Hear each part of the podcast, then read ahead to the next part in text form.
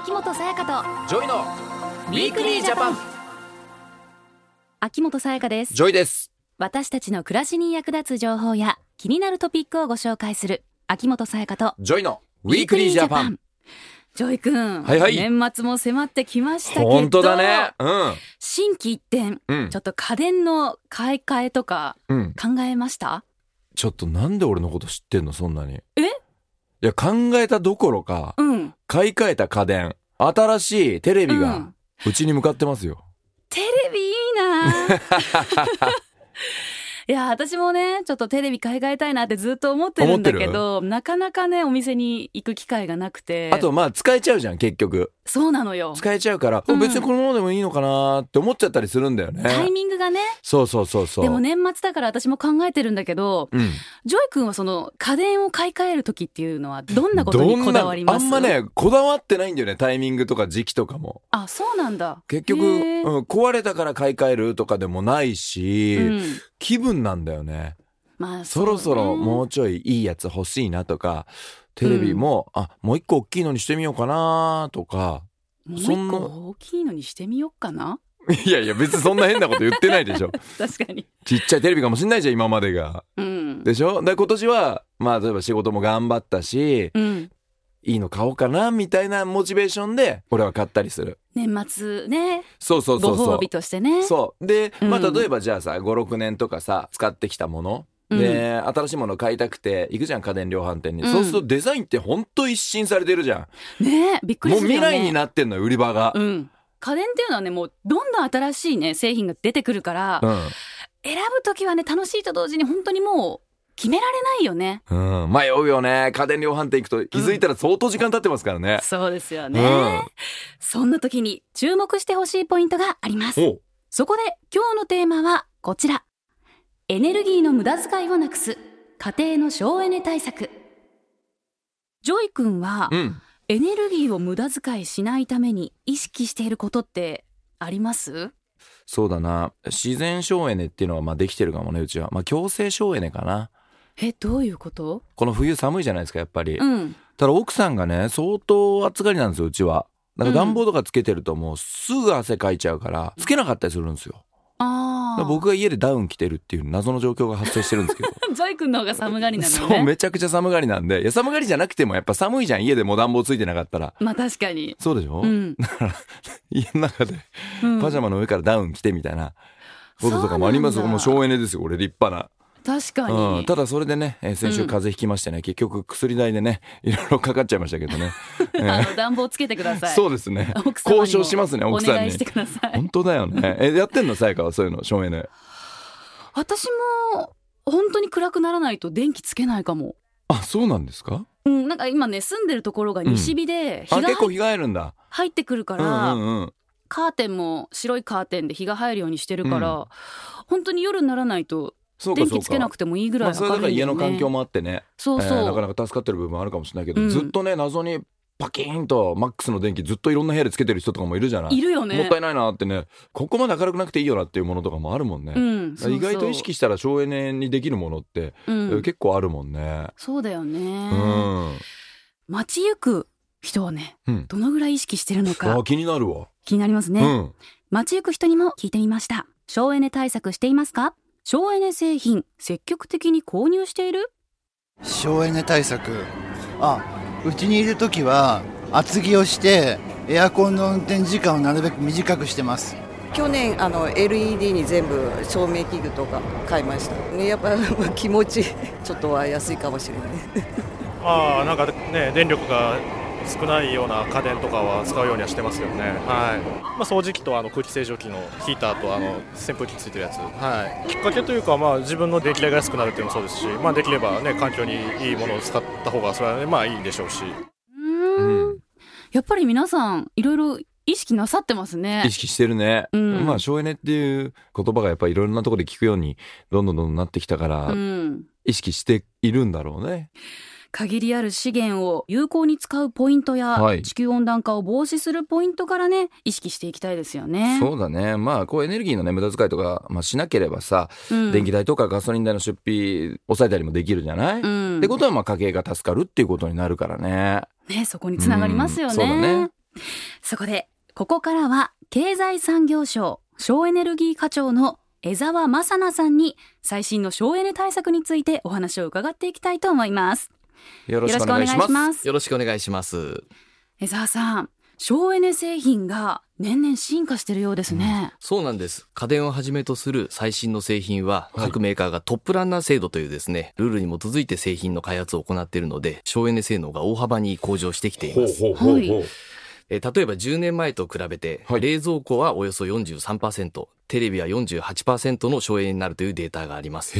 うんもしこれらの製品を長く使い続けているのであれば、新しい製品に買い替えていただくことで、電気代もお得になるわけです。10年前と比べてもこんな違うんすね。変えてった方がいいなって思う、思う人多いだろうね。うんで、あの、江澤さん気になったのが、こうトップランナー制度っておっしゃったじゃないですか。これ具体的にどういうものですか？そうですね。一言で言うと、はい今販売している製品で最も省エネに優れた製品、それよりもさらに性能の高い商品をですね、その開発を求めるというルールです。このトップランナー制度の導入やですね、環境意識の高まりなどもあり、はい近年家庭のエネルギー消費は横ばいからですね、低下の傾向にあるんです。あそうなんですね。ところで、秋元さん、ジョイさん、はい、ご家庭の中で多くの電気を使っている機器は何だと思いますか？え家の中で？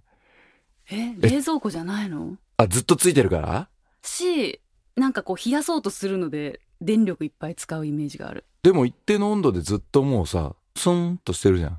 えそれじゃもう同じ状態もキープできるんじゃない？一回そこまでうってこう冷蔵庫も持ってってさ。あとはもうその状態をキープだから大丈夫なんじゃない？あこそうなのかな？うふーんとこうテンション上げていく乾燥機とかでやっぱ、どうなうん。のわかんないっすわ江澤さん。難しいっすわ。実ははい。電気のおよそ4割、これがですね、冷蔵庫、照明器具、テレビ、エアコンのですね、4つに使われているというデータになっています。あその中で特に照明器具のですね、省エネ対策が注目されています。へえ照明器具も入ってるんですね。うん。だから電化製品買いに行くとねうん、LED を勧められるじゃないですか。っうん、ていうのがまさにそういうことじゃないの？あそうだね、うん。で今日のテーマが家庭の省エネっていうことだから、うん。新しい取り組みっていうのがあるんじゃないかな。お江澤さんこの照明器具の省エネ対策っていうのは何か行われてたりするんですか？はい。実は今年の4月からですが、LED の照明器具もですね、トップランナー制度の対象になったんです。はいうんこれにより省エネ性の高い照明器具の開発が加速されていくことが期待されています。はい LED 照明は製品にもよりますが、寿命はおよそ4万時間と長く、まあ、うん使い続けても大体10年ぐらいは持つわけでございます。また好みに合わせた色が楽しめたり、今後は蛍光灯なども思い切って LED に変えてみるのも良いアイデアです。まあそうですよね。間違いなくいいアイディアだと思うんですけどもね、ザさん。ただね、こう省エネ性能とか高い製品っていうのは、まあいろんなメーカーからたくさん出てるじゃないですか。うん種類も多いですよね。これだから非常にね、迷うんですよね。どれ選んだらいいんですかって話になってきちゃうんですよ。これどうしたらいいんでしょうか？そういう場合はですね、統一省エネラベルを参考に選んでいただければと思います。うんはい家電製品のですね、省エネ性能や年間の電気料金の目安などをまとめて表示した緑色のラベルです。はい。本日見本をお持ちしております。おいっぱい星が並んでますねはいはい、えー省エネ性能をですね、星のマーク5段階で表示しています。うん星の数が多いほど省エネ性能が高く、消費電力や電気料金を抑えることができます。ああ、そういうことなんですね。でもこれ見たら分かりやすいね、さやかね。うんわ一かりやす発でね。い、年間のかかる料金とかも書いてあるねね。うん選びやすい、で、これで星が5つだったら、もう最強だよね。うん、すぐ買っちゃう。まあ4つでももちろんすごいんだろうけどさ、でもこういうのがあるとねやっぱ製品選ぶ時の参考になるからね。買い替える時ちょっとうん。これ意識して買い替えたいなって思います、そうね。だからリスナーの皆さんもねあこういうのがあるんだって知った人もいると思うので、うん。注目してみてほしいねここはね。ねぜひ見ていただきたそいとの本体の価格だけじゃなくてどんだけ省エネになるかで、うん。こう電気代でまた結局変わってくるからね。そう最初安くてもねそうそうそうそうそうそう、うんねいや面白かったなはい後半は車や住宅の省エネについてお話を伺っていきます。秋元才加とジョイのウィークリージャパン。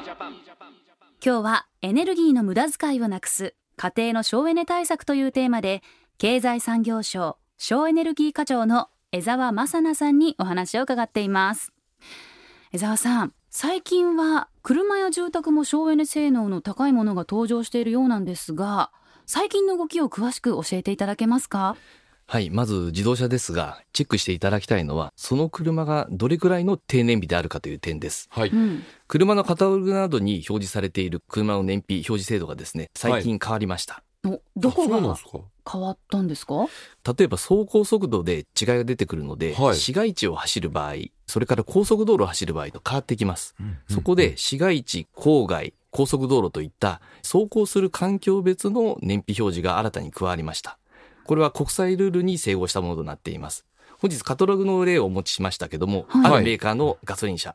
これは平均の WLTC というですね、モードだとリッターで14キロ。うん。えー例えばですけども、市街地で9キロ、郊外では15キロ、高速では17キロというように、各走行のですね、環境別に燃費が分かるようになっています。えー、これはでも購入者の人からしたらうん。結構ありがたいんじゃないかな、そうだね。自分がどういうところをよく利用するかっていうのもさ、うん。どういう道をね違ったりするからね、うん。えでも江澤さんこれいつから変わったんですか？これ昨年の10月から制度が変わって、随時表示が変わってきています。来年の9月からはですね、新車のすべての乗用車、これに表示されることが決まっています。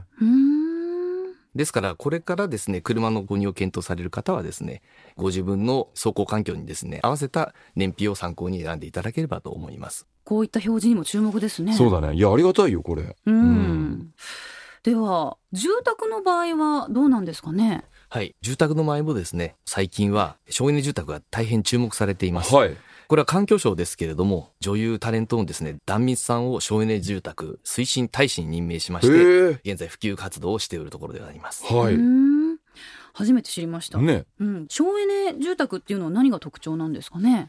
高断熱、高気密な家は家の暖かさや涼しさを保ちますし、太陽光発電や家庭用の蓄電池を備えた家は光熱費をですね、削減できます。はい、うん。また災害による停電の時はですね、独自に電気を作ったり、貯めたりそういった電気を使うことで非常に頼りになります。そうですね。今年9月のですね、15号、19号の台風の際、うん。これ停電が非常に大変だったんですけれども、停電の際に役に立ったという声や、もっと極端な方だとですね、停電に気がつかなかったという方もですね、えー。おられたそうです。そんな大規模な停電でも気づかないだから大事なんだなこういうのね。多いもんね災害今自然災害がさ、うん、多いからね。自分の家でカバーできるんだったらねすごいよね。そうしとかないといけないなって思うよね。特にこれから家作っていくって考えたらやっぱ自然災害ずっとあるけどもさ、うん。なんか多いなっていうイメージじゃないですか最近、うん。やっぱりそういうのを意識した家づくりをね自分が家建てる時はしなきゃなっていうのはすごく思うな、ね今後ね、うん。そういう蓄電とか発電に注目が集まりそうですね。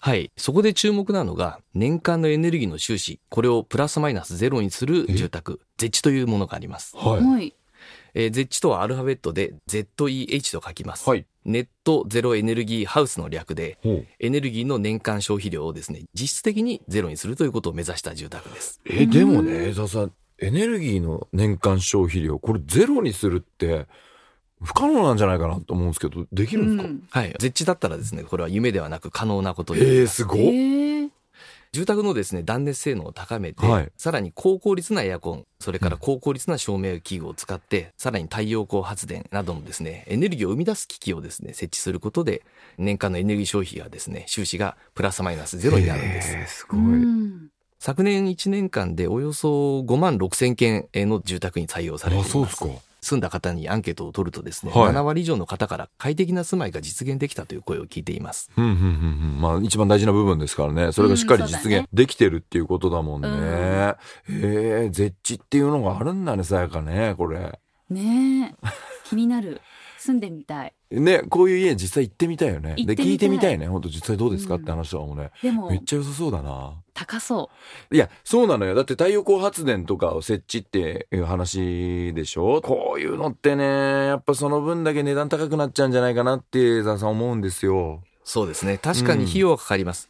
ところが、あの将来的に光熱費が抑えられることで、長い目で見てですね、あの、うん。いただければと思います。はいえーまた、国はですね、こういう絶地のですね、住宅の普及に向けて後押しするための補助金を用意しています。うんこれからね家の購入とか、まあ、リフォームしようかななんて思ってる人もいると思うんだけども、うんそういう人たちには特にね知ってほしい情報かなって思いますね。はいうん、はい。ジョイさんの言う通りです。こうした補助制度もですね、使っていただいて、はいえー ZEHもですね、選択肢の一つとしてですね、加えていただければと思います。そうですね。補助制度の詳細、えー一般社団法人環境共創イニシアチブというところのですね、ホームページに載っていますので、ぜひ参考にしていただければと思います。一般社団法人環境共創イニシアチブで検索してくださいでは江澤さん最後にメッセージをお願いしますはい。省エネ技術、年々進化しています。家電の買い替え、車、住宅購入をですね、お考えの方はですね、家電の統一省エネラベル、それから車の新しい燃費表示も参考にしていただいて、省エネについて考えていただければと思います。はい。ゲストは経済産業省省エネルギー課長の江澤正奈さんでした。ありがとうございました。どうもありがとうございました。ウィークリージャパン。令和2年1月2日。皇居で新年一般参賀が行われます。一般参賀は天皇皇后両陛下が国民の皆様から祝賀をお受けになる行事です。当日宮殿のベランダへのお出ましは午前10時10分頃から5回を予定しています。参賀される方は皇居専門の二重橋からお入りください。皇居正門以外からの参入はできませんのでご注意ください。また当日は大変な混雑が予想されますので時間に余裕を持ってお越しいただくようお願いします。詳しくは宮内庁新年一般参賀で検索してください。明日の暮らしをわかりやすく。政府広報でした。ウィークリージャパン。秋元才加とジョイのウィークリージャパン。今日はエネルギーの無駄遣いをなくす家庭の省エネ対策というテーマでお話をしてきましたはい。ねえ盛りだくさんでそうねいろんな情報いただけましした教えね。ていただきました、ねまあでも家にある冷蔵庫買い替えなきゃなえ。いや、そうなのよ。買い替えていかなきゃ。まあ、使えるんでわかるよ。うん今もね、元気に動いてくれてるし、壊れてるわけじゃないから使える。そういう人たくさんいると思うんだよね。うんただやっぱり、数年前のものと全然こう、電気の消費量が違ったりするわけだからね。うんねえ目先だけじゃなくて、長い目目で見た時に自分の節約になったらいいなって、環境のためになったらいいなっていうことを考えながらやっていかないといけないよね。そうだねまうあ、ん。省エネのためにやってることがまたさらにね節電でお金がまた戻ってきたりとかさ、そうそうそうそ環境エネルギーのためにもなってるってことだかう。うら、ん。本当に、そうだね。こう家電もそう、車もそう、住宅もそう、何でも省エネだよ、今ね。うん、すごいね。長く使ってるから使い続けたいなって人もちょっと考えてみてもいいかもね。今日の回がそういうきっかけになったらいいね。さやかがもう多分なったと思うけど。もうすぐ行きますよ まずは見に行ってみてね。あ、はい今こんなことになってるんだって知るだけでも違うと思うんだよね。うんなかなか欲しいものがないと家電量販店でそういうの見ないじゃん。そういかないからね行かないけど、うんまあフラッと行ってみるだけでも行ってみたらちょっと変わるかもしれないよね。うん星がいっい。ぱいついてるやつ買ってきます、星5つを探してね。うん。番組ホームページでは皆さんからのメッセージも受け付けています、うん。番組への感想や今後放送予定の番組テーマについて質問疑問などぜひお寄せくださいお願いします。メールをご紹介させていただいた方には番組オリジナルのステッカーをプレゼントしています、はい。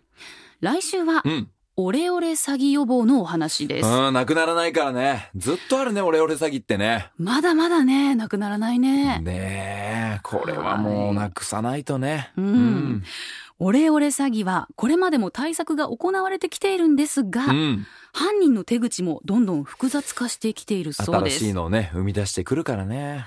ぜひ来週もお聞きください秋元才加とジョイのウィークリージャパン。お相手は秋元才加とジョイでした。また来週。秋元才加とジョイのウィークリージャパン。この番組は明日の暮らしをわかりやすく内閣府政府広報の提供でお送りしました